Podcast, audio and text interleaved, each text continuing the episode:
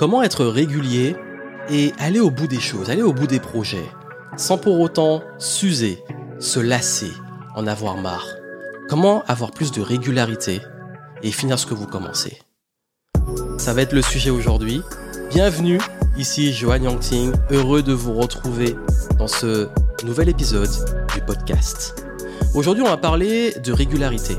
Mais je sais que pour beaucoup, la régularité égale la lassitude, l'usure, le c'est bon, j'en ai marre, j'ai envie de nouveautés, j'ai envie de nouveaux challenges, je perds mon enthousiasme. Et oui, surtout les multipotentiels, vous aimez avoir cette nouveauté, cette variété. Donc quand on vous dit qu'il faut être régulier, bah c'est compliqué pour vous, ça vous bloque. Mais la régularité est pourtant ce qui fait la différence. La régularité, c'est ce qui vous fait gagner sur le long terme.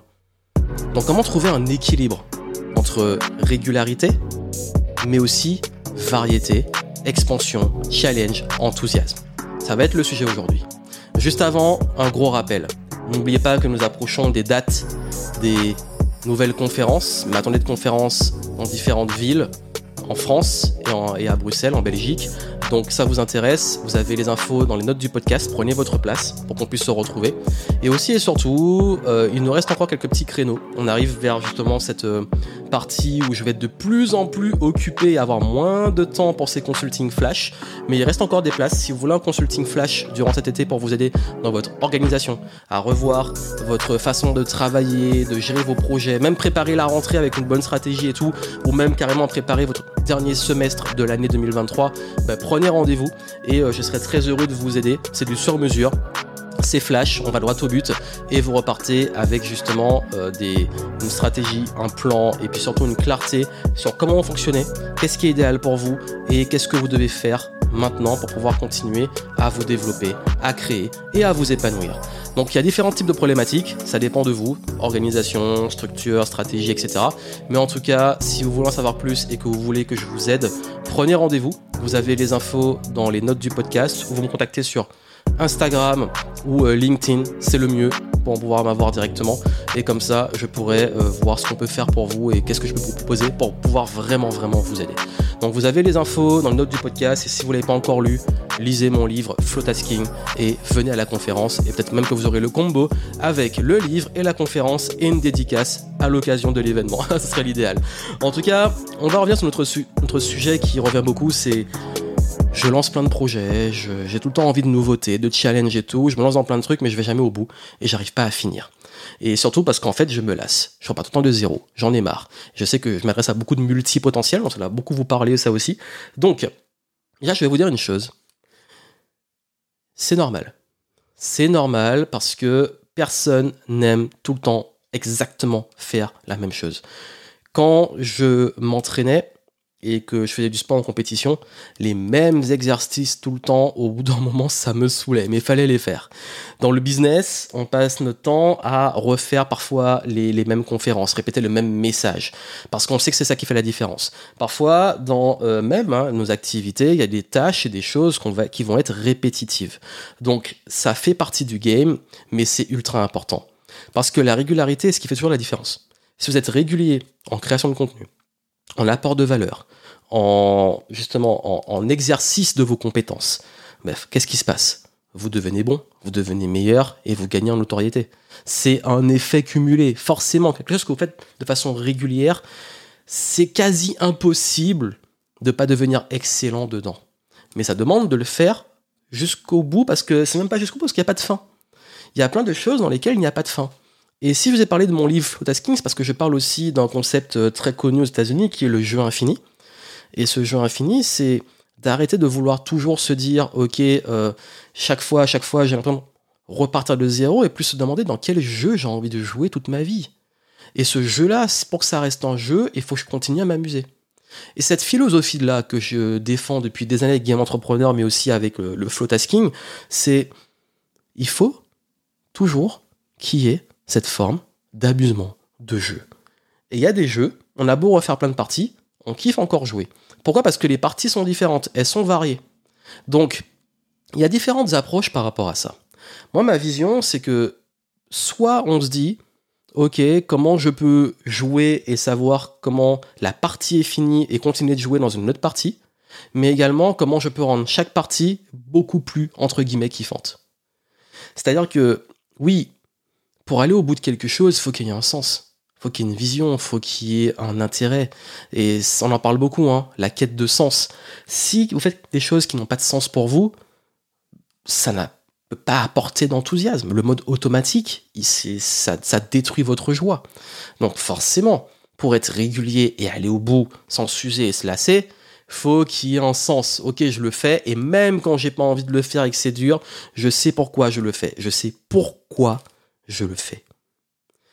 L'autre point, c'est de d'apporter de la variété dans son propre jeu. Ça veut dire que si vous passez votre temps à associer votre identité, notamment à que votre travail, bah forcément c'est lassant. C'est pour ça que c'est important d'avoir des side projects, d'avoir aussi une vie à côté du travail ou du business. Des choses qui vont vous apporter aussi du souffle, une forme de variété. Moi, je suis heureux de passer du temps parfois avec des amis ou d'aller faire du sport et de parfois euh, découvrir des nouvelles activités ou des nouveaux lieux. Pourquoi? Parce que mon identité, entre guillemets, euh, Johan, elle s'intéresse à d'autres choses. C'est pas que le business, c'est pas que les affaires. Donc j'aime bien aller explorer d'autres choses et pouvoir aussi euh, me retrouver dans des activités qui finalement m'apportent cette variété. Et après, je reviens sur le business et je suis à fond dessus. Mais je me lasse pas de faire tout le temps la même chose, même dans le business, parce que je fais d'autres choses à côté. C'est ça que je dis, c'est bien d'avoir de la variété aussi autour de cette chose sur laquelle on est régulier. Mais dans cette chose dans laquelle je suis régulier, j'y apporte aussi de la variété. Ça soit dans les phases de récupération. Des phases en disant que je passe pas mon temps que en force brute, en intensité. Des phases où juste c'est du repos, de l'observation, de la stratégie, de la créativité.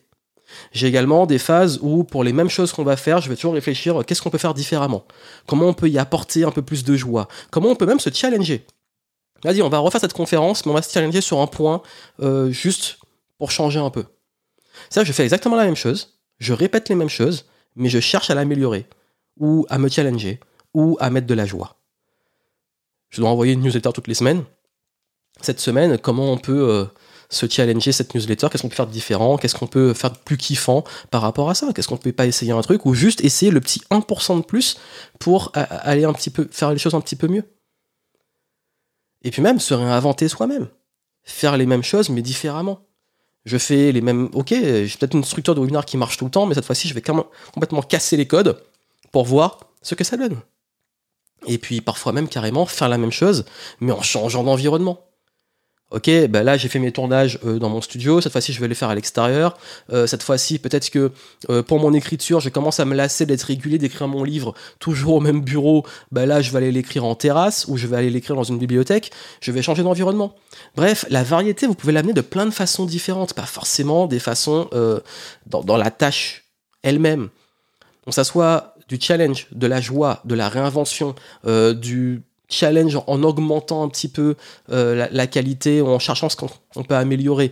Par exemple, moi en conférence, quand je refais les mêmes conférences, je vais me dire, ok, là, je peux peut-être pousser un peu plus loin sur telle qualité ou tel point que je vais plus bosser ou plus travailler pour la conférence. Ça peut être un point de storytelling, ça peut être un point de non-verbal, ça peut être un point euh, d'emphase par rapport à, un sujet dans la conférence.